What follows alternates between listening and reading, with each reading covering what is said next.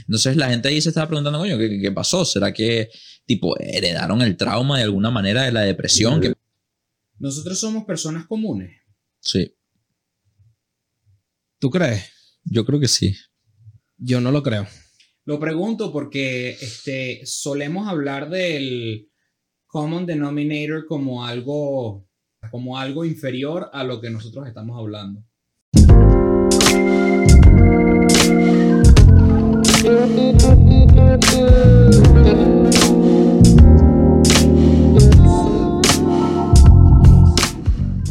Y la cámara general ya no hay. No, no hay cámara general. Ah, bueno, bueno. Qué pena. eh. No Vamos nada. evolucionando en el, En el setup. en el cero, tal cual.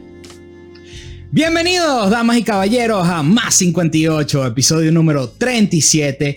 Y qué felicidad estar aquí los tres otra vez grabando en el mismo vez. Bueno, sí. Tony se, Qué dignó, emoción. Tony se dignó a visitarnos porque ahora sí. Sería justicia, brother. Sería Qué justicia. felicidad estar aquí con ustedes, muchachos. Y, y lo más feliz que estoy es porque el- la edición de este podcast va a ser tan fácil. Es burda de loco Mira. poder verles a los ojos a ustedes, weón, cuando están hablando. Y no estarse viendo a uno mismo en la cámara. ¿Verdad? Y pretendiendo que veas a la cámara para que sientas que te estoy viendo, pero, no verdad estoy estás viendo a ti mismo, that. Correcto. Zoom life. Coño, y otra cosa, coño, tienes el cuarto lindo, chiqui. Imagínate. Me que gusta. Desde que Tony se fue, ustedes no habían venido. Correcto. Y yo cambié mi cuarto bastante. Bastantísimo. Correcto, mundo. Ya no sé. tengo de qué burlarme. Antes tenía un poco de piezas de chiqui minimalistas de la cual burlarme. Ya no tengo nada. Ahora todo está concentrado en un solo. En, ah, mira, ahí se ve en mi cámara. En este solo estante está todo. minimalista. En el rincón del desorden. Así. No, y eso que no había abierto el closet. Ah, por eso cerró el closet, muchachos. Si, se, si se van al episodio a como hacia el 17, por ahí, El Va- con gato, creo. van a ¿no? recordar un poco de pedazos de madera pegados atrás en, en la pared, yo no sé qué, y ya terminó sus construcciones. Aquí, Mira, aquí ahí está. se ve. En el tuyo creo que se ve el en el escritorio. mío no estoy claro si se ve el escritorio, creo que Pero no. que les quedó bien Pero ahí vemos otro experimento que está haciendo con un soundproofing. Este, coño, bien, bien, me, gu- me Mejorando. cuadra, me cuadra. Poco a poco. Señores, antes de comenzar, yo quería darle las gracias a todos los que nos están escuchando de todos lados del mundo. Este, últimamente hemos tenido un pequeño boom en, en la cantidad de viewers que hemos tenido en el, en el podcast y de verdad que me, me ha hecho muy feliz. Somos 142 personas este, en el podcast, lo cual me encanta, en, en YouTube. Nos escuchan muchos de España. Un saludo. Saludo español. Joder. Qué pena, no, no, no nos joden. sé, que Síganos somos, viendo. sé que somos unos sudacas del coño, pero Síganos viendo, por favor. para que porfa, please, no nos odien. Yo soy español. Ay, yo también, Ah, pero eso no bueno. me cambia nada. Ah, bueno. On Tienes que ser este orgulloso de tu heritage, bro. No, that- Ah, this- bueno, sí. This is true, pero la- el acento no me ayuda. Eso es verdad. Este, y hace dos videos yo prometí a ver, eh, poner Ujú. el cuadro de, este, ¿sabías que la mayoría de, de que nos escuchan y que ven nuestros videos no están suscritos al canal? Bueno, esta vez sí lo voy a poner. Y, y va a Claro. salir que por aquí. Así que suscríbanse, que es la mejor manera. Bueno, no, mentira. La mejor manera que nos pueden eh, apoyar es compartiendo nuestros podcasts. No voy a cambiar nunca esa narrativa porque es importante. Claro, totalmente.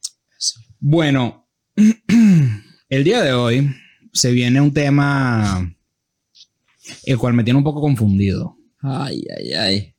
Este, Tony, y sé que Tony lo, lo- lo compartió como siete veces y dijo, no, pero esto y esto y, y- y- y nace de esto y yo, ajá. Entonces, este, sabes que hoy por hoy vamos, le voy a tirar todas las presiones a, a Tony y vamos a ver cómo, cómo se desenvuelve este podcast con Tony al mando. Bueno, primero que nada, muchachos, ¿cómo están hoy? En el día de hoy. Mira como evadiendo el tema. No, míralo. rapidito, rapidito. Que no Coño, muy bien. La verdad es que comimos rico. Coño, sí, comimos sabroso. Pa- Pablo es tremendo chef. Míralo ahí, ¿dónde está? Ahí sentadito, doblado, míralo. Con Do- una doblado, pasta será calidad. De, de sueño, no sé por qué. Pero coño, comimos rico, yo creo. Yo quería hacerle la, la, la pastica y. y Muchas gracias, Sí, bro. tuvo calidad, tuvo calidad. Dejaré la receta. abajo. No, mentira. Si la quieren, pídanla en los comentarios, es lo que es. Sí. Mira, pero ¿sabes qué? Me siento como la primera vez que grabamos en persona. Que es Ah, raro, están ¿verdad? todos awkward. Sí. Es raro, bro. los busco en la pantalla y no los encuentro. Ajá. Me veo a mí ahí, weón, un huevón. Me veo ahí todo chueco y que güey. De verdad me siento raro otra vez como esas primeras veces que grabamos en, en persona después de grabar en video y después volvemos a grabar Qué en video y me risa. sentía raro en video. En video, de- No, marico, es vale, una experiencia chamo. traumática. Qué risa, güey. Ajá. Ajá, Traumáticas. ajá. Experiencias traumáticas. Qué emocionante. Y con eso, hago un pequeño segue al tema de hoy. En mi mejor intento de ser Pablo. Bueno, muchachos, yo lo que les quería traer hoy día era la idea, o el concepto, o la teoría, o la hipótesis. Muy bien. Creo que es más que todo una hipótesis que está en- bajo constante prueba de si los traumas se heredan o no. Entonces, Ajá.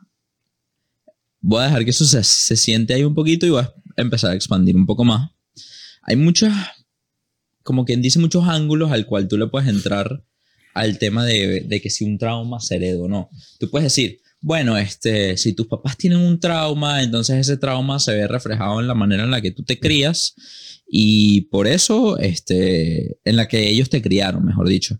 Y por eso, pues, puedes heredar ciertas mañas. Una. Ok. Dos, tú puedes decir, mira, fíjate que si tu mamá tuvo un trauma cuando estaba embarazada de ti, tuvo cambios hormonales y eso ocasionó algún tipo de cambio en tu desarrollo y entonces por ahí heredaste un tema. De ahí, Dos. de ahí vendría entonces la, Bueno, creo que es un pelo más de salud, ¿no? Pero la clásica que dice de que, ah, que no fumes ni tomes alcohol. ni- Claro. Ni. Y que le ponen música clásica A los a los, lo que, bebés lo- es que y- lo que nos están, lo que no nos están viendo, lo que pasa es que estos carajos, yo les pongo sus micrófonos, su vaina, y todo de pinga, y de repente ellos comienzan y que, bueno, sí, este, no, pero es que me emociono, me, emo- este, me voy, me emociono, Pablo. Un aquí, podcast, coño. tenerlos aquí es emocionante, vale. Qué pena, ok. Para que los oyentes tengan un sonido dinámico. Exacto, mira, aquí te, te hablo, te, Sonido hablo, estéreo. te hablo por aquí, te hablo por aquí. Exacto. Mira, Keeping them on their toes. Salió chiqui por allá, salió chiqui por acá. Mira, este, la gente que le pone música clásica a, los, a, los, a la barriga y todas esas cosas, ¿será relacionado con eso? Sí, un, un poco más lo de la música, un poco menos lo de los cigarros y el alcohol, porque el cigarro y el alcohol, porque, o sea, sí tienen esos efectos, pero son un poco más densos, un poco más involucrados que... Sí, una- más como un- relacionado directamente con la salud física del bebé. Exacto, como defectos congénitos ya, que es otra vaina física, que no es simplemente algo psicológico, pues, o algo... Entonces yo les quería traer un experimento que capaz se los lanzo ahorita, capaz se los lanzo después. Este, creo que se los tengo que lanzar ahorita. Me muero, me muero de, de la anticipación. Fíjate que toda esta idea, eso estuvo de pinga, este, está bien, la mayoría de la gente pudiera, like, agree with some aspects of it, pero hay uno en el cual la mayoría de la gente wouldn't agree with some aspects too, y la ciencia está empezando a encontrar un poquito de pruebas de eso, lo cual asusta un poquito, que es el hecho de que esos cambios te afectan hasta cuando estás en la forma de una célula reproductiva, digas un espermatozoide o un huevo. Ya va, te saltaste un, un paso ahí. Ajá. Este. mm, Estamos hablando de que en el momento en el cual el papá, en este caso sería espermatozoide o, o egg, este, el papá o la mamá este, sufren de algún tipo de trauma, entonces eso le cambia en la, en la composición celular del espermatozoide o del huevo. Si nos ponemos técnicos, no le cambia la composición celular, pero le cambia la estructura del ADN. Ni siquiera el código en sí del ADN, pero la manera en la que está estructurada el ADN. Eso se llama epigenética. Son. El, el ADN está, circula por, en algo que se llama histones, histones en inglés. Y entonces depende, si tú le agregas un cargo positivo o un cargo negativo, el ADN se abre o se cierra.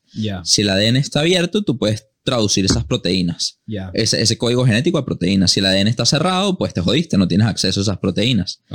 Entonces, Este fue un experimento que fue producido en- ratoncitos. Fíjense que las evidencias de, la raton- de ratoncitos son las menos aplicables a los seres humanos, porque todavía faltan muchos pasos para tú poder trasladar un modelo mamífero a un modelo humano, pero, Correcto. pero sí hay ciertas similitudes por virtud de que ambos somos mamíferos. Antes de meterme en el experimento, les quiero dar un poquito más de background, más aún de Venga, background. La inspiración de estos experimentos es que yo creo que fue en Holanda, que lo leí en el research paper hace muchos años, pero si no, discúlpenme. Tremendo país. Una El depresión país económica, bro. Es- ese es el país en el que la voy en el mundial, si no está Venezuela. O sea, siempre. Son, Anyhow. Yo le voy a los españoles. por si acaso. Joder, joder. You better say so. Ah, Actually, actually sí, pero bueno. Pero bueno, bro, en- en uno de esos países europeos, Ajá. una gran depresión económica. Y la gente que vivió esa depresión económica, los descendientes de esas personas tuvieron más altos índices de, creo que era obesidad y de ansiedad, que más de lo que antes se veía en la población normal de, esa, de, esa- de ese país. Entonces la gente ahí se estaba preguntando, coño, ¿qué, qué pasó? ¿Será que tipo heredaron el trauma de alguna manera de la depresión, que pasamos tanta hambre y de alguna manera u otra nuestros hijos heredaron el trauma? ¿Será que se lo se los implantamos en la crianza. ¿Qué, qué pasa aquí? ¿Me entiendes? Es la pregunta. ¿Se puede heredar un trauma? Si se puede heredar un trauma, ¿cuáles son los mecanismos por, lo cuales este, por los cuales este trauma se hereda? Claro. Y el experimento que hicieron fue el siguiente. Agarraron unos ratoncitos, ¿no? Y los ratoncitos los metieron en una caja. Cuando los metían en la caja, sonaba una alarma. Era una caja, no se imaginen una caja cerrada, imag- imagínense una caja de alambre, pues, que se vea para adentro y para afuera. Una, Una reja. Reja. Exacto. Una jaula. Una jaula, mejor dicho. Una caja. Una caja. Una caja de alambres. Como, como los prisioneros. Ay, ay, ay. Ahora bien, Ahora bien, le, le sonaban esa alarma, claro, lo estaban entrenando la respuesta del estrés, le sonaban la alarma, y al mismo tiempo que le sonaban la alarma, como que le metían un corrientazo, era la vaina, algo así. L- Los entrenaban para tener una respuesta de estrés, Ah, ok. una ok, respuesta de ansiedad. ¿Me sigues, Pablo? Sí, sí. A los ratoncitos le- los entrenaron a tener esta respuesta y después ellos los pusieron a reproducirse.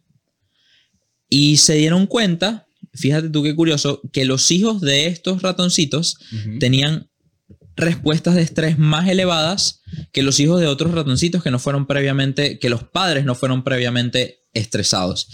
Estos ratoncitos bebés nunca fueron expuestos al, al estrés, pero aún así tenían una respuesta de estrés más elevada que el control, significativamente.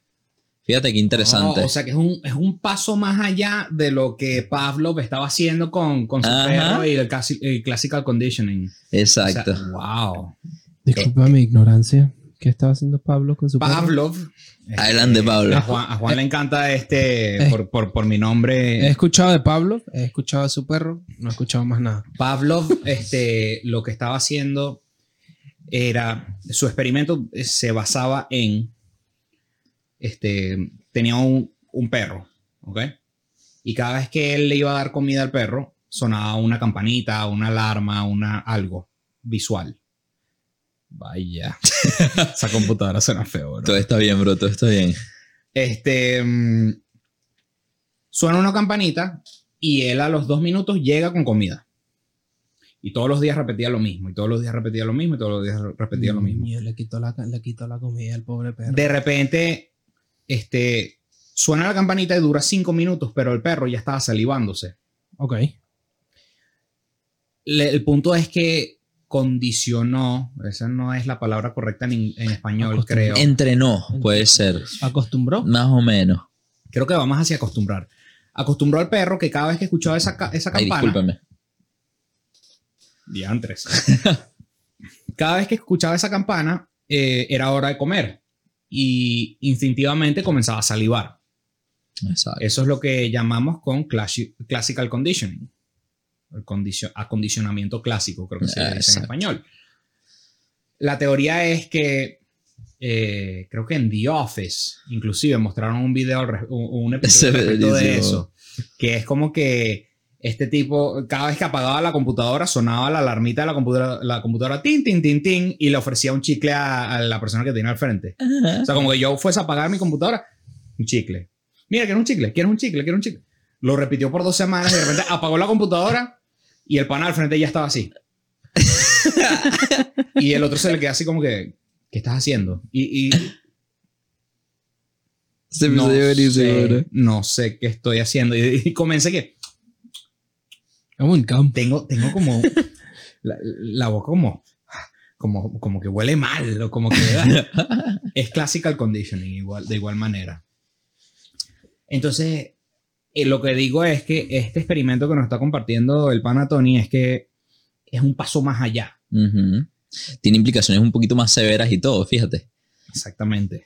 Ahora, aquí viene lo más interesante, bro. Es que no solamente fue una generación. Vieron este efecto tres generaciones más abajo. Mierda. Coño. Sí. Y entonces, lo- obviamente, a los científicos se le prendieron todas las alarmas, como que, epa, ¿qué pasa aquí? ¿Me entiendes? Queremos descubrir un poquito más de este mecanismo. Y se les ocurrió ver la estructura genética de los espermatozoide- espermatozoides de los ratoncitos que fueron estresados versus los ratoncitos que no habían sido estresados y comparar la estructura del ADN y qué tanta involucramiento hay de estas cosas que les estaba contando que cierran o abren el ADN. Estos cambios que se llaman cambios epigenéticos. Y encontraron que en los ratoncitos estresados el espermatozoide tenía muchos de estos cambios epigenéticos que el- el- los ratoncitos de control no tenían y eran cambios conservados entre los ratoncitos que sufrieron este estrés. Y entonces la teoría va por ahí de que si a ti te estresan o si, tú, si estresan a los ratoncitos, por ponerlo desde el punto de vista menos antropomórfico posible, porque son animal stories, todavía no podemos tipo relacionar estudios animales a No, estudios pero humanos. para eso estamos aquí, pues. Exacto. Si nos ponemos a- con conjetura, conjectures, ¿cómo se diría eso? Con, Conjectures, Juan, déjalo en los comentarios, please. si nos ponemos a elucurar, ok, bien. este, se podría decir que la teoría va más o menos por ahí de que si a ti te estresan, entonces tus espermatozoides cambian la estructura de su ADN, ni siquiera es su ADN como tal, ni siquiera son las bases A, A C, T, G, me disculpan, G, C, T, whatever the fuck. English. Este, Whatever. GC y creo que es AT, exacto, GC, AT, ni siquiera es que te cambia las pasó el bases. examen. Ni siquiera es que te cambian las bases, es que te cambian qué parte del ADN tu célula puede convertir en proteínas y qué parte no. Eso se lo cambiaron al espermatozoide.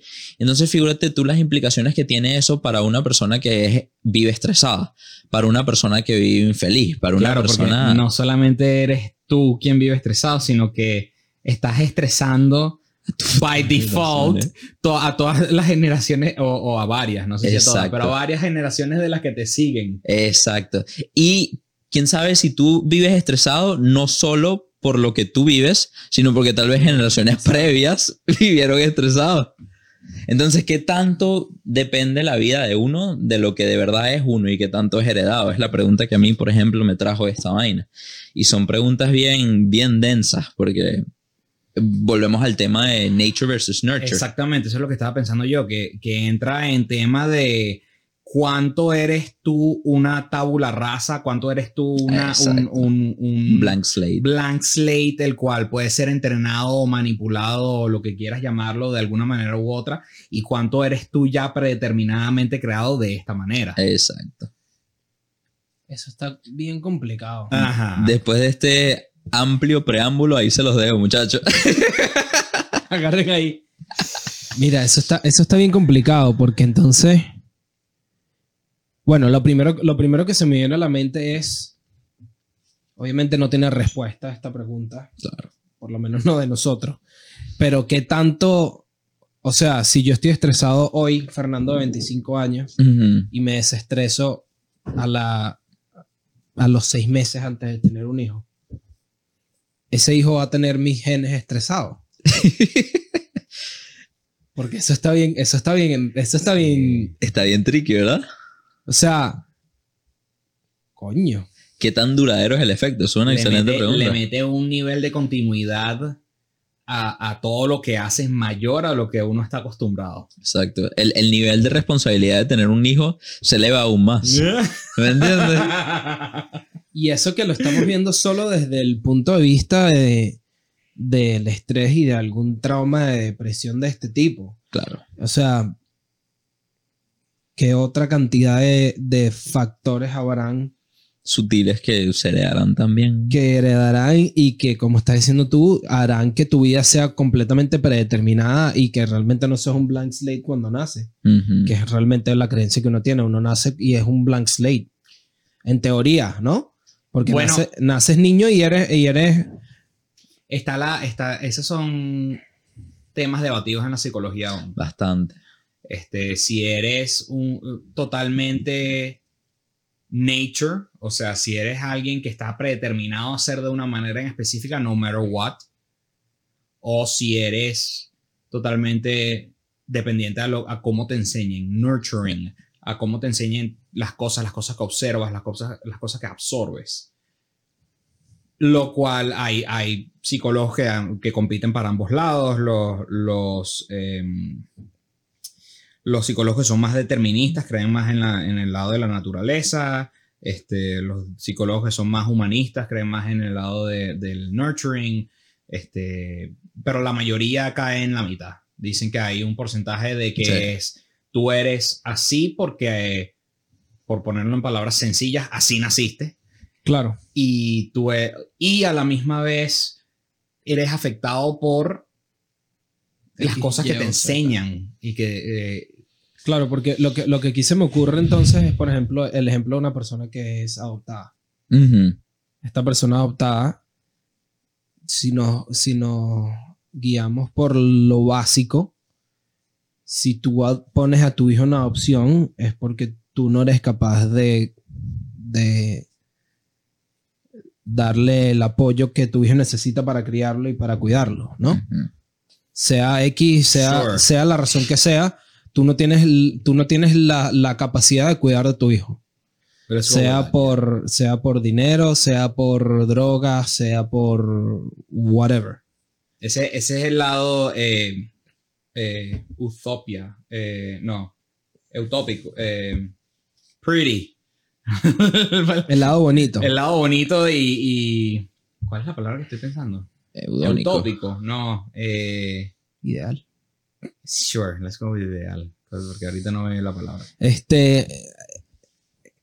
Podríamos, podríamos realmente, yo creo que estaríamos safe with assuming que toda persona que pone a su hijo en adopción, el hecho de tener un hijo es una causa de estrés.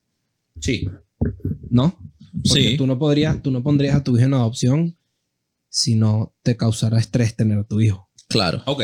¿no? Voy de sigo. acuerdo a eso, sí. Este, entonces, esta persona que está siendo puesta en este, este- este bebé que está siendo puesto en adopción, ya tiene entonces dentro de sí todo el estrés que le pasó a su padre o su madre.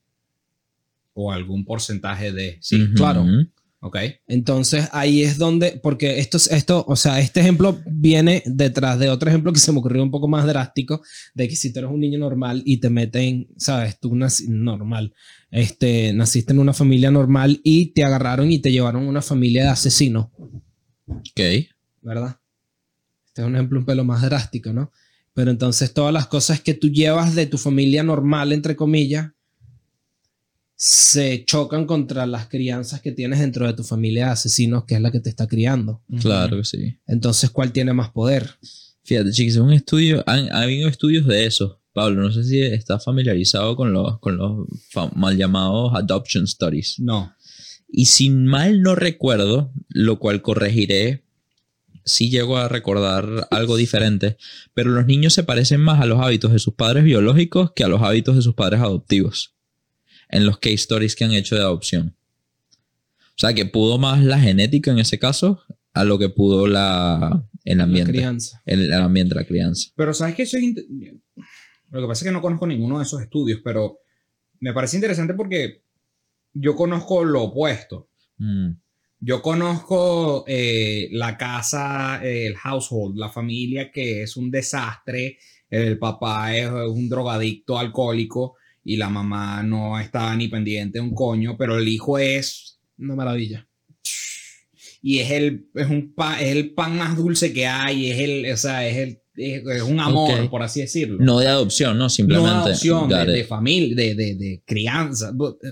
De crianza entre comillas, de, Sí. de, de, de- o sea, que es el niño que nació, pues. Claro, lo que salió, pues. Y, y- El y- producto. exactamente. Y, es ahí cuando yo entro en no tiene sentido. Sí, ese sí. tipo de, de- de situaciones que, que, que conozco, ¿no? Más allá que un estudio que lo he vivido, pues, y que lo he Claro. visto. Entonces, este, mm, mm, voy a tener que ponerme a leer un poco sobre los estudios de adopción porque no conozco nada de eso, pero yo he visto es lo contrario, el, el, el, el que, y también he visto lo que se espera, ¿no? A ver, Claro. he visto que de padre y madre que son un desastre, del niño sale desastroso. Claro. Pero a la misma vez he visto que de padre y madre que son un desastre, el niño sale la excepción. Ujú.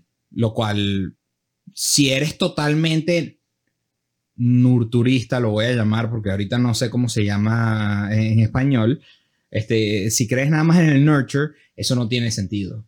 Claro. Es un outlier. Está, está bien, que lo puedes, ah, bueno, no, que en el bell curve, entonces eso es un outlier, entonces no es porcentualmente eh, eh, válido como para, Significativo. eh, como para ponerlo, para sumarlo como una cosa, una causa importante, como para negar el estudio, sure. Pero yo creo que sí lo es. Entonces, Claro. No, es interesante. coño, vale, yo Pero- está- ajá. Pero sabes que eso también se relaciona bastante. Ustedes que tienen hermanos, igual Ajá. que yo. Sí, por ahí salió el tema de conversación inicialmente cuando yo empecé a hablar de esto. Porque fíjate que, fíjate que los hermanos son distintos. Correcto. Y ahí estoy perdido. A mí me preguntaron, yo, coño. yo, estoy- yo soy burda diferente a mi hermano. Sí, yo también. Burda. Yo O sea, también. Es increíble lo diferente que soy, aunque nos parezcamos en cosas, obviamente. Obviamente. Y ahí es donde entra mi confusión, porque obviamente tienes a los padres desastres y sale el, el chamo, el, el chamo increíble, como tienes a los chamos desastres y sale el chamo desastre, o tienes a los chamos, a los papás increíbles y sale un chamo desastre. Correcto. Están todos los casos y existen todas las, todas las opciones, ¿no? Pero entonces ahí es donde ahí es donde yo me pregunto si realmente es que hace poco hace poco vi una foto que decía acuérdate que tú elegiste Los dónde padres. estás, tú elegiste tu familia, tú elegiste tu camino, tú elegiste, tú elegiste qué tan difícil tienes la vida. Eso, Vaya. eso obviamente Big- ma- big- más big statement, bro. claro, eso, eso es más out there, como quien dice. Pero- no sé si he leído estudios sobre eso, chicos. No, no, obviamente. está complicado. Pero me la creo, ¿viste? Yo me la Está creo. complicado eso de los estudios, pero si, si, si, lo, si lo relacionamos con, por ejemplo, con la, la- la ley del 1 Sí, me la creo, bro.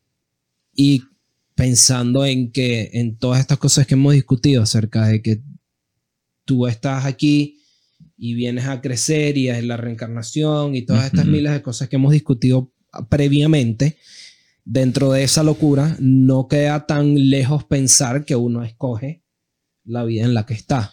En ese, en ese episodio yo creo que yo hablé un momento en el que las, las, los, las almas, los espíritus, los guías seres que están suficientemente evolucionados, como dice Chiqui, logran escoger tipo qué tipo de experiencia querían, ¿sabes? Como que qué padres quieren, qué experiencias querían vivir, o, o te- o tener un plano por lo menos generalizado de lo que iba a ser su vida. Y quién sabe, capaz en ese plano generalizado están todos estos factores epigenéticos.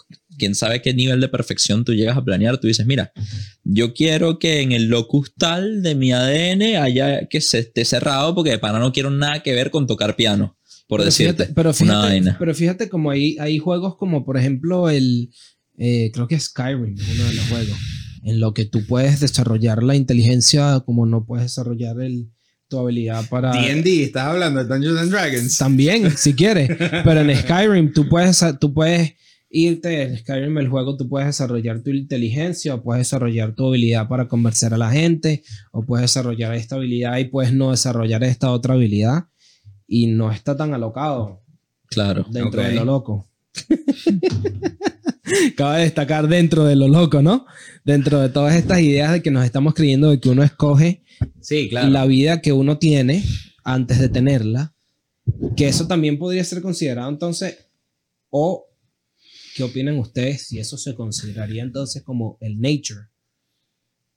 El tú escoger tu vida Claro, la previamente, el tú escoger, mira, yo quiero esta, esta familia con estos papás, con esta, con esta, esta este, Este set of circumstances. Claro. estas experiencias de vida,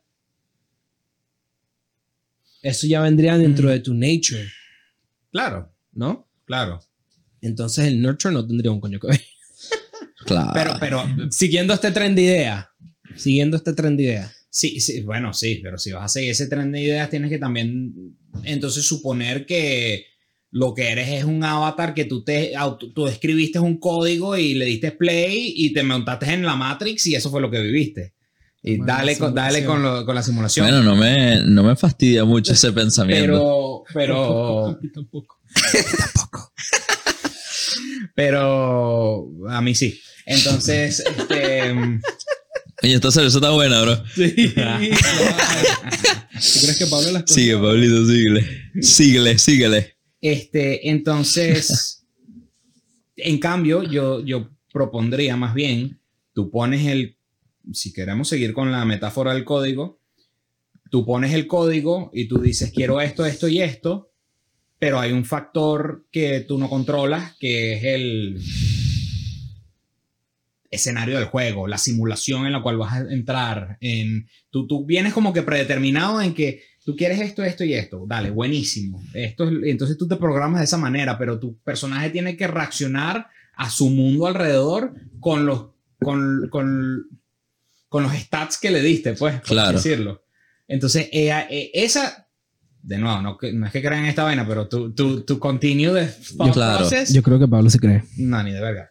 Este, Ahora, te sigo y te hago esta siguiente pregunta. Si tú tienes como quien dice todas las variables y el poder computacional, ¿no crees que fueses capaz de predecir una esfera de probabilidades? Ponte, hay un 80% de probabilidad que el pan haga esto y solo un 20% que haga esto. Sure, pero nada más conoces el 80%. A ver, Hay un 80% de probabilidades de que el pana haga esto y que en, esta, en este momento, dado a que el pana hizo esto, el, el environment en el cual está va a hacer esto y entonces eh, una vez que haya hecho esto, entonces hay un 70% de que el, el personaje reaccione de esta manera y un Ujú. 95% de que el, el mundo alrededor de él reaccione de esta manera dado a la acción del personaje. Eh, o sea, y se puede volver todo un juego de probabilidades, pero yo- mi, mi, mi creencia es que nunca vas a llegar al 100%. Creo que estoy de acuerdo contigo porque hay demasiada random shit going on. Exacto. Entonces siempre, dado a que siempre hay un factor, o por lo menos yo creo que hay un factor random, este, nunca vas a poder realmente saber y determinar qué es lo que va a suceder. Lo que yo digo es que a veces con esas programaciones, como dice Chiqui, tal vez espirituales las llamaríamos, te lo hacen tan difícil de salirte del programa que es probabilísticamente casi imposible que tú no sigas lo que ya está predeterminado. Y sí, yo me considero determinista. Y más que todo porque, coño, para mí este estudio, por ejemplo, con los ratoncitos del- de la vaina heredada, fue como que el nail in the coffin. Fue como que, verga, ¿qué más determinista con eso? Ni siquiera tengo la opción de escoger que, o de escoger mentalmente, o sea, yo conscientemente aquí hoy día, si me entreno esto, capaz el trauma, tipo, no tengo elección de escoger cómo me afectan mis traumas heredados, cómo me afectan los traumas que ni siquiera viví yo. ¿Me entiendes? Entonces, sí, sí puedo lograrlo, pero lo hacen de tal manera que el individuo averaje o el individuo común no es capaz de superarlo. Es como que si tú le pidieras a una persona que tiene esclavos y que se acostumbró a vivir toda su vida con esclavos, que de un día para otro, bueno, ya no, ¿sabes? Deja a los esclavos porque está moralmente equivocado. Por eso fue un choque cultural y social tan difícil para los Estados Unidos durante esa época. Pongo el ejemplo de los esclavos porque fue el primero que se me vino a la cabeza. Pero es como si nos dijesen hoy día, ¿sabes? Deja usar el teléfono porque el teléfono no te Da funciona. cáncer. Exacto. Todo el mundo fuese como que, marico, me sabe mierda, pues voy a, voy a usar el teléfono. Porque ya no puedo, o la mayoría de las personas, tipo, no pueden vivir sin la comodidad que le aporta. Y de igual manera es difícil salirse, o yo considero que es difícil salirse de estos progr- programas, de estos progr- programas probabilísticos que nos, they nudge us a certain way. No, y está bien, está, y de- de- eh, I'm right there with you. Mm. Porque es muy fácil seguir la llamada mal corriente, la mal llamada corriente. No. la, la- el trend, el, el, el- es mucho más fácil ser parte del club que estar fuera del club. Claro. Pero no significa que el club esté correcto, por así decirlo. Claro, y tampoco ni que sea imposible. es imposible salirse del club. Ahora imagínate que el club lo hacen seres mucho más evolucionados que tú, que saben Pues mucho más sobre tu comportamiento. mundo cual no estoy entrenado. Sí, sí. ¿Sabes qué? Para mí, para mí diste un punto, un punto, cuando estabas hablando dije, "Mm, ver, no sé si estoy y después te dijiste, para la persona promedio, la persona común, es difícil escaparse de estas cosas. Porque yo sí estoy de acuerdo en el que, o podría, o me gustaría pensar que uno, que uno nace ya como con, con su carrilcito por el que supuestamente tienes que ir como en el, en el carril en el que si no haces nada, that's your life. Ok. Tipo, si, si tú no pones de tu parte, tu vida va a ir de esta manera, desde el momento en el que nace. ¿verdad? Y eso es la realidad para tirando un número bastante, Arbitrario. no, bastante, bastante arbitrario, ¿Y exagerado o no pero exagerado? bastante, pero bastante llamativo. A ver, A ver a si me, si me lo cacháis. A ver. El 99% de las personas van por el camino común. Ok. Termina tu pensamiento y. Y el 1% de las personas son los que realmente salen de ese camino, el que está ya estipulado. Nosotros somos personas comunes. Sí, ¿Tú crees? yo creo que sí. Yo no lo creo. Lo pregunto porque este, solemos hablar del common denominator como algo, lo he notado en- en- en- a través de los podcasts, como algo inferior a lo que nosotros estamos hablando. Como que, ah, nosotros estamos, eh, somos capaces de observar este tipo de situación y entonces por ende nosotros somos capaces de poder salirnos y, y como que nos salimos del común denominador. Pero a la misma vez yo pienso que la mayoría de las personas, si tú le das esta misma conversación, Ya, son capaces de entrar en conversación. Entonces, por ende, yo, yo, yo tengo un problema con, con lo que es común y con lo que es normal. Pero la diferencia está Ajá. En que nosotros nos pusimos en esta conversación. Hmm.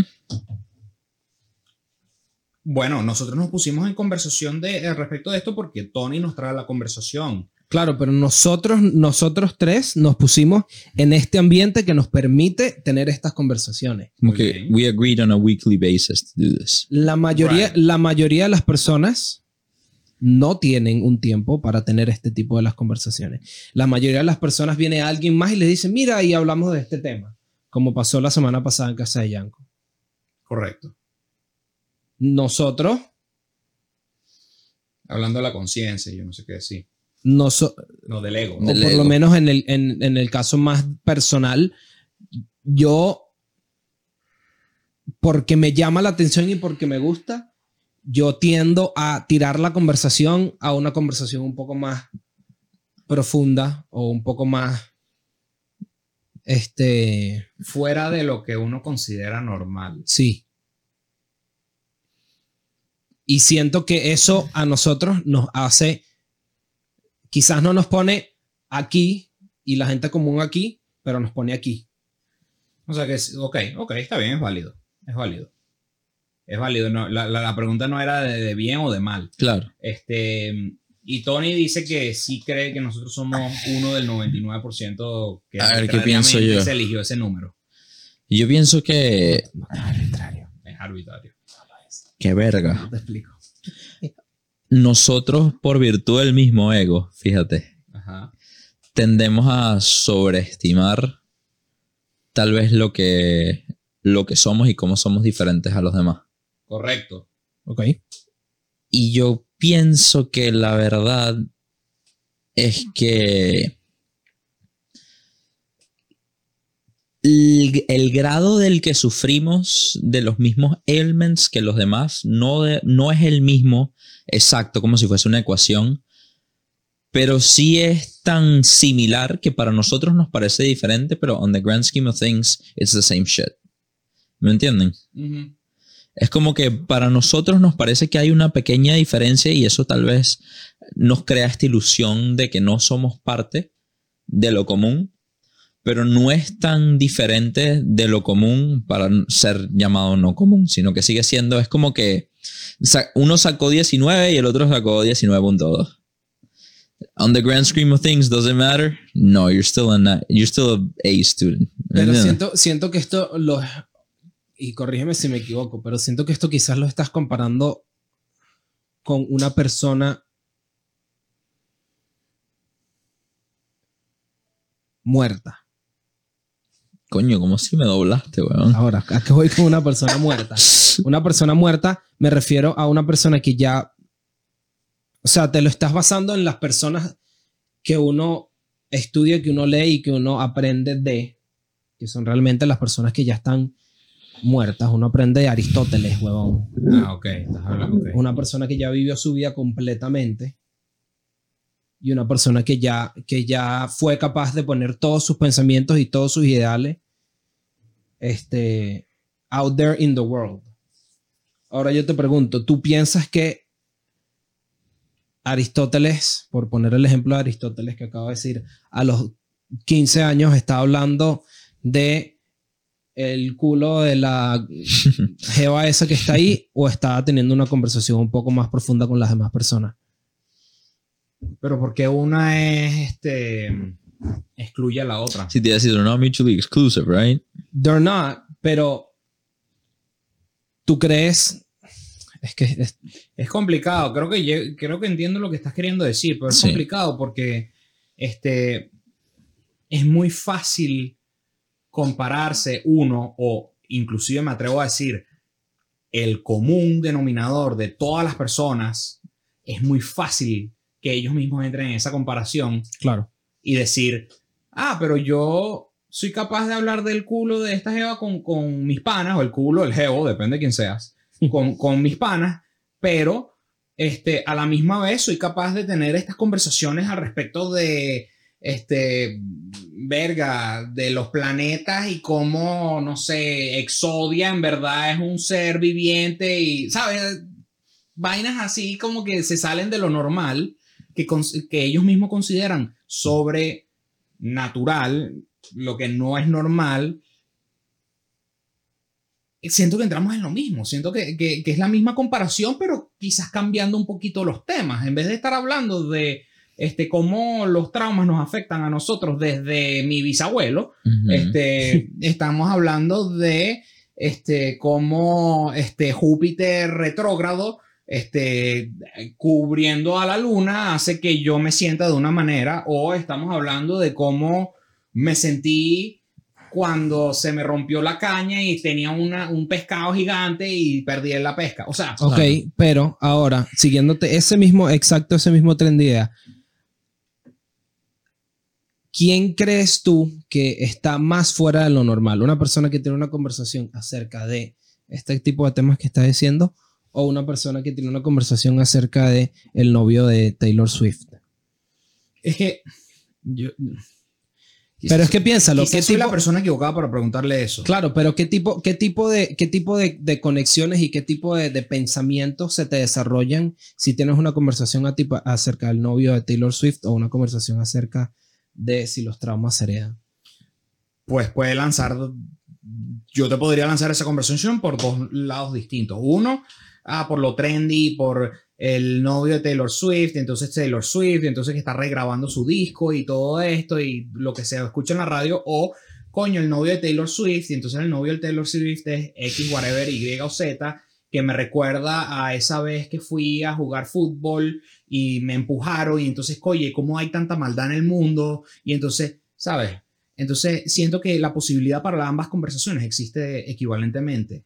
Mm. Pero en lo normal, ¿a dónde Que es se va más la fácil. conversación? Pero de nuevo. Sí, ¿verdad? de nuevo Pero en lo normal, ¿a dónde se va la conversación? es que- Lo normal es que si tú hablas del novio de Taylor Swift, la conversación se va a los 50 novios, a los 30 novios, a los 15 novios. No se va a que si te empujaron y te hicieron sentir mal. Eso es una cuestión de. de. de, de qué, qué es realmente lo que pasa y no lo que puede pasar. Sí. Sí. Este es lo que suele suceder porque es el camino de menos. Least resistance. Exacto, de menos Claro. resistencia. Porque es mucho más fácil hacer conversación sobre los discos de Taylor Swift Claro. a hacer conversación sobre la maldad en el mundo Y los traumas. y los traumas. A la, a la, misma, a la misma vez, creo que cada persona que escucha este podcast o cada persona que, que, que existe en el mundo se puede identificar como nosotros nos estamos identificando de estar afuera de ese 1%, de ese 99%, como lo estabas mencionando tú, Tony. Exacto. Ok, sí, estoy de acuerdo. ¿Ok? Entonces, yo, yo mencioné esto. Verga, se Ah, bueno, murió. se Nos están mandando un mensaje. Sí, mala luz esa que tiene Pablo. Se le acabó la pila. Mensaje espiritual, en una Este, simulación. Yo, yo tengo un problema con lo que uno piensa que es normal y lo que uno piensa que no es normal. Este, con todo el ejemplo perfecto es este, todo este cuento del new normal. Asco. Exacto. Todo este Dios. normal que yo hice un video aparte al respecto. Este, que al final lo que es normal, yo no creo en lo que es normal, porque cada uno es- de nosotros es único que caemos en una tendencia u otra, porque es el camino de menos resistencia. No, y también cada uno tiene su propio normal, ¿no? En efecto, entonces por ende, el nuevo normal no es, no es más nada que el ser humano tratando de poner en cajitas lo que es imposible de meter en cajitas. Hmm. Estás tratando de poner la- la- las repeticiones de la vida como algo que siempre se va a repetir. Ujú. Y entonces, cuando no se repite, no es normal. Claro. del- de la misma manera es como que lo normal es que cuando estemos hablando de Taylor Swift hablemos de, del disco, del novio, de los whatever, de los 500 novios que ha tenido, whatever. Este Taylor, te queremos. Este, mm, Sponsor. pero, pero, ¿qué es lo que lo hace normal? ¿La repetición hacia el pasado o la probabilidad de lo que vuelva a suceder? Yo, yo caigo en que siempre existe las, las dos tendientes y, y, y están fl- eh, fluctuates tanto.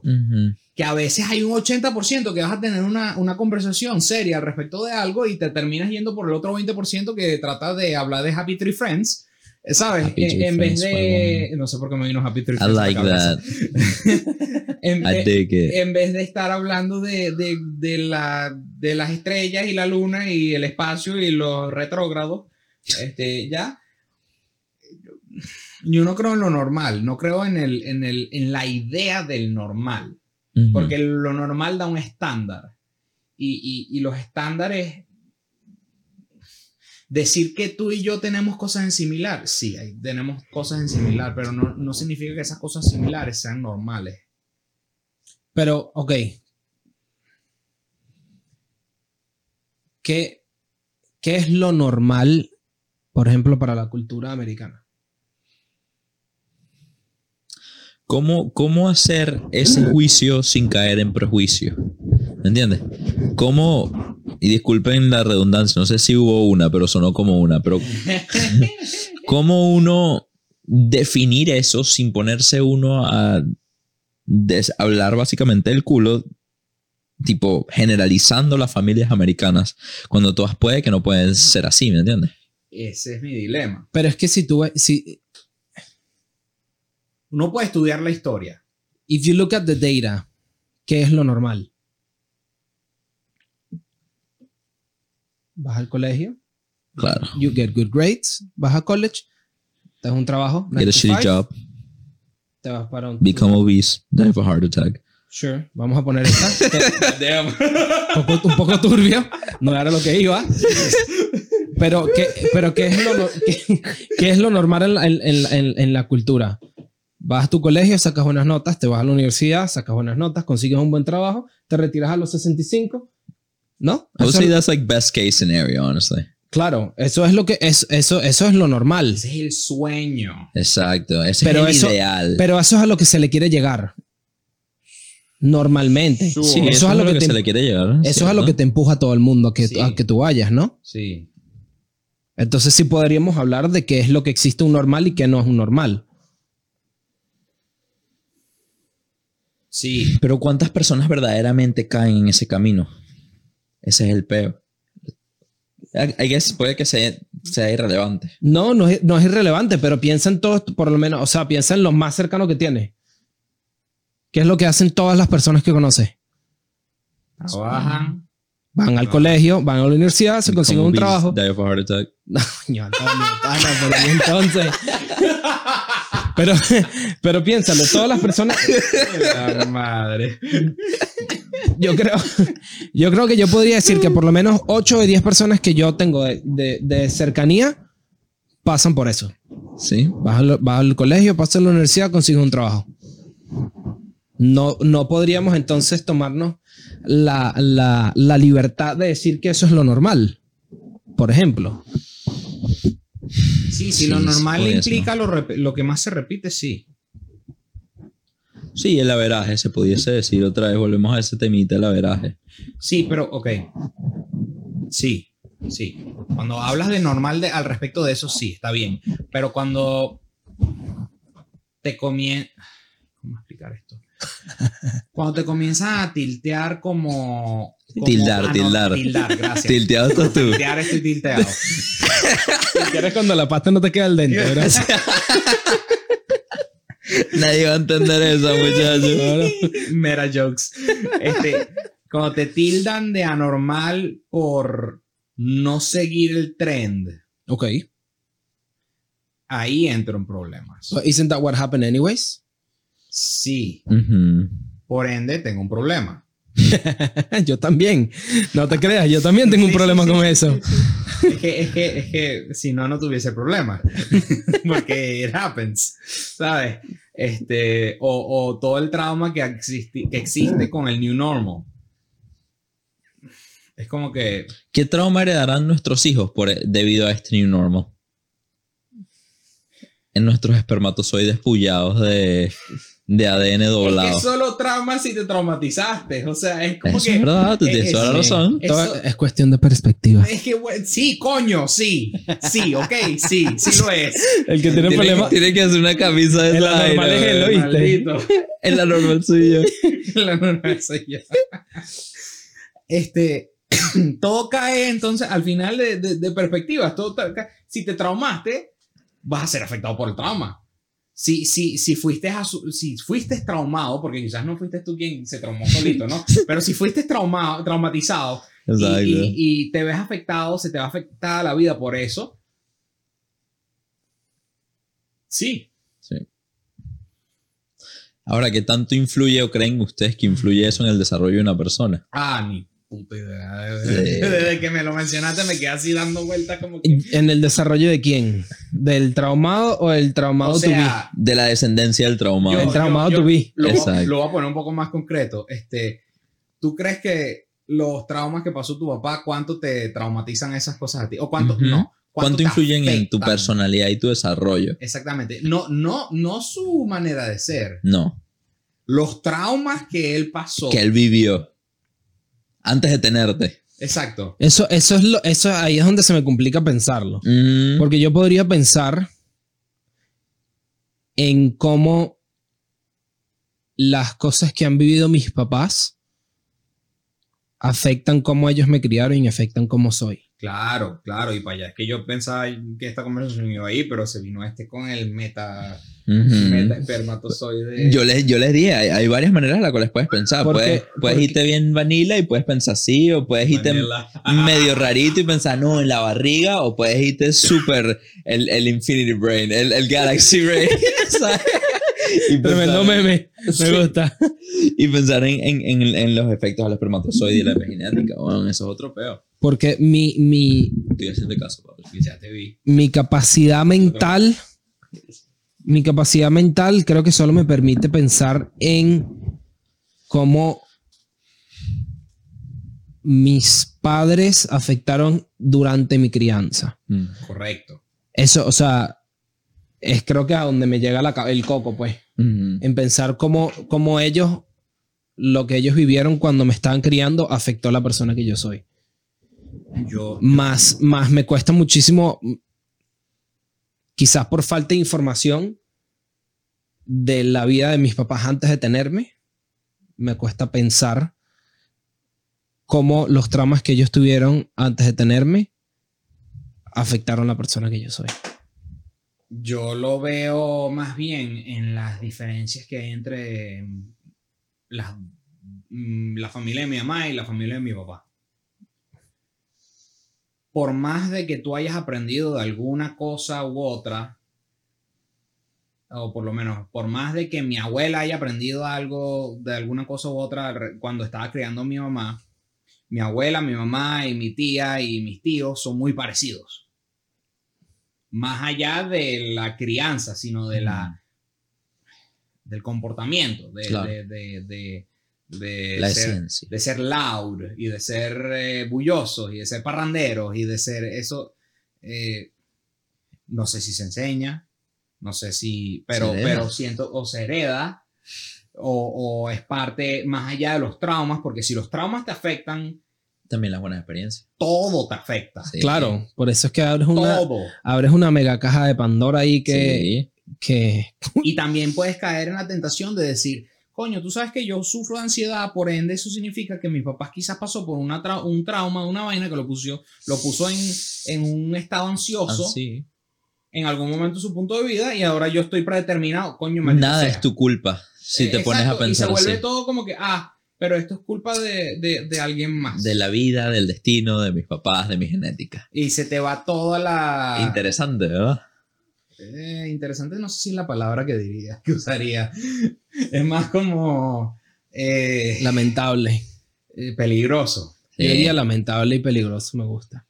Porque yo pienso que, que el, la única.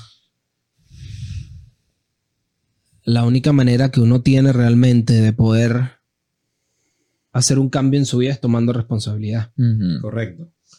Y si tú piensas que todo viene desde que cuando mi papá Desde era- antes que te pariera, de que Cuando- te concibieran. antes de que fueras el plan de alguien, Exacto. o sea, ahí se te, te Se absuelves de toda, de toda responsabilidad y por ende te absuelves de todo crecimiento. Les traigo buenas noticias, muchachos. No, ya no, qui- paja. ¿No quieren que les escuchen las buenas noticias? no quiero, quiero que hables más. Los cambios epigenéticos se han encontrado por multitud de actividades positivas o negativas, por ejemplo. Claro. O sea, e- es algo que están encontrando que el nurture afecta esta epigenética. Entonces, si el espermatozoide vino piche, si tú tomaste mejores decisiones a lo largo de tu vida, tú puedes de una manera u otra empezar a, sa- a sanar este tipo de cosas. Claro. Para ponerlo desde un punto de vista bastante antropomórfico, pues, Correcto. bastante entendible. Correcto. Y. Pero también tú puedes tomar, como digo, e- es el camino de la resistencia, ¿no? La resistencia versus la no resistencia. Es mucho más fácil no sanar y echarle la culpa a tus papás por ser el desastre que eres. ¿Me entiendes? O echarle la culpa a la vida por ser lo que eres. La mayoría de las personas me atrevería a decir que deciden hacer eso. Y a veces ni siquiera es que deciden hacer eso, sino que intentan hacer lo contrario y no lo logran porque no es fácil. Porque por algo es el camino de menos o más resistencia, ¿me entienden? Muy difícil poder pedir. Bueno, no me voy a entrar ahí, mejor no entro en eso. Pero me entienden más o menos por dónde voy. Mira. Es reversible. Lo, lo- yo decía que es peligroso entrar en, en proceso de pensar en qué es lo que, qué trauma vivieron mis papás a la hora de que Claro. en su vida para yo haber sido de esta manera. Este, porque vas a entrar, eh, si, si entras en pensamiento como, como cualquier persona que escuche esto y quizás entre en este tipo de pensamiento, vas a entrar en, este, qué soy yo y qué son los resultados de las, de las decisiones de mis papás y de las experiencias de mis papás. Exactamente. Te sales y te sales tu, locu- lo- tu locus de control se va de tus manos. Sí, ya no y, es pierde- mucho. y pierdes toda sensación de, de- de control y pierdes eh, ho- eh, esperanzas y pierdes, porque en el momento que pierdes control pierdes mucho poder, pierdes... Claro. La autoestima y con la autoestima se va self-worth, todo eso. Entonces, este... mm, Tengo problemas con eso, pero son muchos. Entonces, no creo que sea buen momento para hablarlos. son muchos problemas. Sí. Em,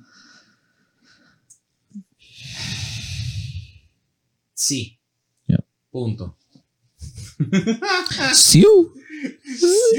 Sabes que el otro día vi un video, vi un video de, de Ronaldo explicando que es sí, pero con U. Pero sin la U. Ajá. Su. Es, no, no tiene U, no es si U, es su.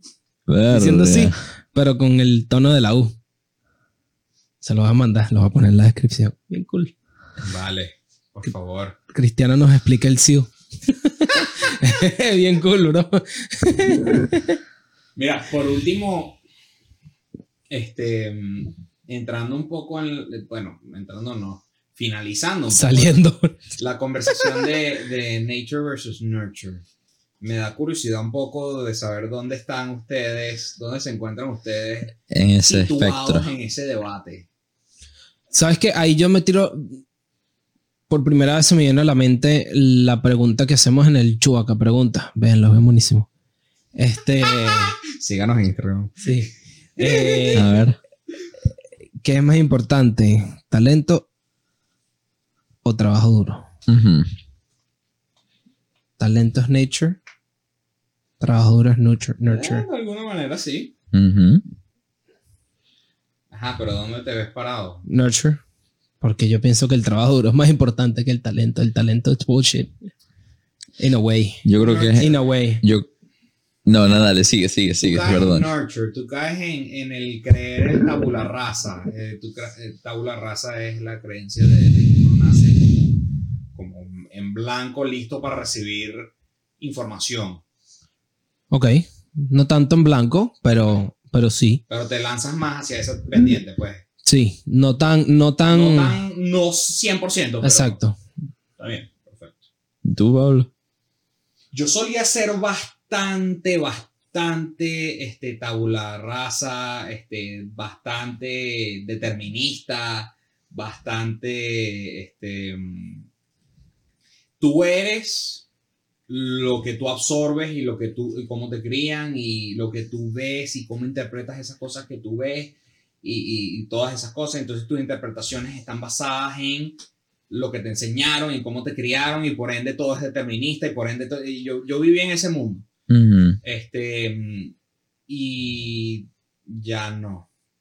Por, por falta de mejor de, de- de explicación, este, ahora creo mucho más también en la, en la naturaleza y creo en un factor random que el- se lo pongo a la naturaleza. ¿Cómo es la naturaleza en la que tú crees, Pablo? En- En, los, en la genética. Porque sabes que para mí, para mí la naturaleza va más hacia el determinismo que el nurture. Es lo que te iba a decir. no, yo, yo veo por dónde podría ser, pero el- el- el- la naturaleza se lo, se lo aplico más hacia el randomness.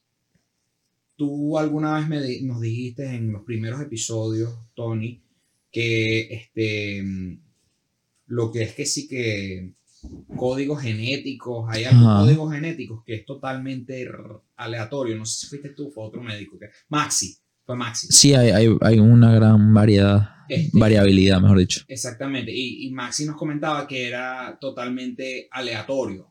O sea, tú no tenías manera de saber con, con, cer- con certeza qué color de ojo iba a tener el champ, por, por dar un ejemplo que Claro, claro, estaba claro. cero basado en la realidad. Este, mm, o qué color de pelo, o whatever. Si, si mi biología me, me, funciona, sé que sí había algún tipo de probabilidad y vaina. Pero en fin, este, mutaciones random es lo que recuerdo. Em, y en ese randomness se lo doy a la naturaleza porque si no, no llego a explicarme cómo existen personas que no deberían de ser de la manera que son. Claro. No deberían de ser buenas personas cuando nacen de una familia tan come mierda. O no deberían de ser malas personas cuando nacen de una, una familia muy privilegiada. Este, o Eso es muy jodido. correcto, Eso es muy jodido. muy jodido. Y por ende, este, eso es lo que le aplico yo a la, al nature. Mm. Como que hay algo ahí más allá que lo que te crían, de cómo te crían y que, y- y- que adentro tuyo hay algo que te dice que esto es así y esto es asado. Ok. Eso es lo que le aplico a la naturaleza. Quizás me, me salgo un poco de lo científico y me, me aplico más hacia lo espiritual, psicológico, mm, esotérico, para usar una palabra favorita del podcast. Este, pero eso se lo, se lo doy a la naturaleza, dado a que no hay, no se, no se habla de un tercer factor que influya de la manera que somos. Sabes que te iba, te iba a decir que, que eso quizás entonces va, va a algo que hemos comentado antes en, los- en- en el, en el podcast de, de que la naturaleza humana es buena. Ok. Pero cuando iba a decir eso, me entró el pensamiento de "Ah, qué pasa con la persona que los papás son la verga triana y el carajito es una basura. Exacto. Entiendo dónde va. Hay un factor random. Entonces se complica. Es complicado. es complicado. Se fa- hay un factor random ahí. ¿Y dónde, se dónde está sentado ¿Dónde me, me el- siento el yo? caballero médico Fastidioso. este, fastidioso eh, hijo de Ra? Platino. Hijo de rap latino, huevón. Mírala, este. Donde le duele mera jokes. Yo creo que la discusión del determinismo y de nature versus nurture son dos cosas distintas por las cosas que está sacando Pablo a flote, por ejemplo. Okay. Las diferentes interpretaciones de lo cual significa cada cual. Yo considero que la naturaleza o tus genes tienen un 65 y el nurture tiene un 45. Y Y, y sumamos, y sumamos el 110%. 35, es verdad. Discúlpeme. 6535. Y, consi- y considero que a la vez, el, aún, aún así el nurture influya. Y sabes qué, lo puse y creo que fui muy generoso. Creo que capaz es un 80-20 nature, 20. Porque ¿qué pasa? Si tú eres un prodigio del piano y no tienes cuerdas vocales para ser un soprano, nunca vas a ser un soprano, no importa lo mucho que practiques. No importa lo mucho que te revientes las cuerdas Ok, vocales. Ya, ya, ya, ya sepan, ya, y esto lo has hablado antes, sí. Me- y esa vaina es algo con lo que he batallado por una gran parte de mi vida, porque siempre he querido ser excelente en ciertas cosas y no sé qué carajos no se me dan y ya. Y yo a veces pienso, verga, debe ser que no nací para esto, pues, y eso es válido, ¿me entiendes? Hay cosas para lo que uno, na- uno nace y otras que no importa lo mucho que intentes, tipo, no se te da, bro. Y tienes que, a, a veces se aprende a vivir con esa, con esa vaina. ¿O no? Tony, O yo, no. yo creo, yo creo que tú vas a ser Grandmaster, no te preocupes. Yo no, bro. Ya, ya yo me rendí, bro. Me rendí en ser Grandmaster y muchas otras cosas más. Mera jokes, bro. Pero sí considero que es un 80-20 y también considero que el degree de opción que tenemos en lo que nos convertimos también es bastante bajo. Considero que soy bastante determinista, porque nosotros no escogimos y no Eso- escogemos. perdón que te, que te interrumpa, pero eso no, no suena tanto determinista. Bueno, sí, es determinista, pero suena fatalista. Suena como, Sí. como. Es like that y no tienes opción. Sí. Hay veces que así es que, bueno, hay veces no, siempre lo siento así. no les voy a mentir. No le voy a mentir. La, la verdad es que así es que lo siento. Y se los pongo desde el punto de vista, por ejemplo, ¿qué pasa si, sigo con el ejemplo del pianista, el pianista? ¿Qué pasa si tú naces con el don de ser el mejor pianista del mundo, pero detestas tocar piano. ¿Qué tipo de vida te depara? ¿Me entiendes? ¿Qué tipo de opciones tienes si todo lo demás que haces no se te da con la misma facilidad? Hay tantas cosas que hay que preguntar respecto a eso. ¿Por qué odias el piano? Este, ¿Por qué dices que eres bueno en el piano? Eres un Exacto. prodigio en el piano, entonces normalmente sentirías confort a la hora de hacer eso. Este, porque lo odias significa que puede ser algún tipo de trauma, de, Sí. de algún tipo de, de alguien que te dijo, ay, qué, qué gafo te ves tocando piano y no quieres tocar piano y se te olvidó que te lo dijeron. Entonces, ¿sabes? Hay, hay muchas cosas. ¿Ves? Pero tú tuviste control sobre esas cosas, lo más probable es que no. No, pero tienes control al respecto de cómo reaccionas a ellas una vez que reconoces que existen. What if you never do? Posible. Ah, ¿Ves? Te estás jodido. ¿Qué es más fácil, no reconocer o reconocer? Camino. El, El camino de Dios. El camino del resistance. Señores, así dejamos el episodio del día de hoy. Sí, sí, así mismo. Este. mm, Dios. Si les gustó el video, por favor, regálenos un like. Ay, se le cae el micrófono. Qué pena. Este, y compártanlo con todos sus amigos, que es la mejor manera que nos pueden apoyar. Eh, como les comentábamos al principio del podcast, somos 142 personas suscritas en el canal de YouTube, lo cual es fantástico. Este, todo, muchísimas gracias a todos los que nos escuchan en todas las plataformas de podcast. Estamos en proceso de entrar en iHeartRadio. Vamos a ver si nos aceptan. Oh. Este, y bueno, si les gusta el, al- si escucharon algo con lo cual no están de acuerdo o si están de acuerdo, por favor déjenlo en los comentarios. Y si tienen algún tema del cual les gustaría que hablásemos, déjenlo en los comentarios también para poder hablarlo. Quizás te pedimos a ti quien dejes el comentario que lo hables con nosotros. Uh, Ajá, Este, así que cuidado con lo que dice. Exactamente. Señores, como siempre, muchísimas gracias y sin, sin mucho más que decir, nos despedimos. Bye bye. No se traumen. No se traumen.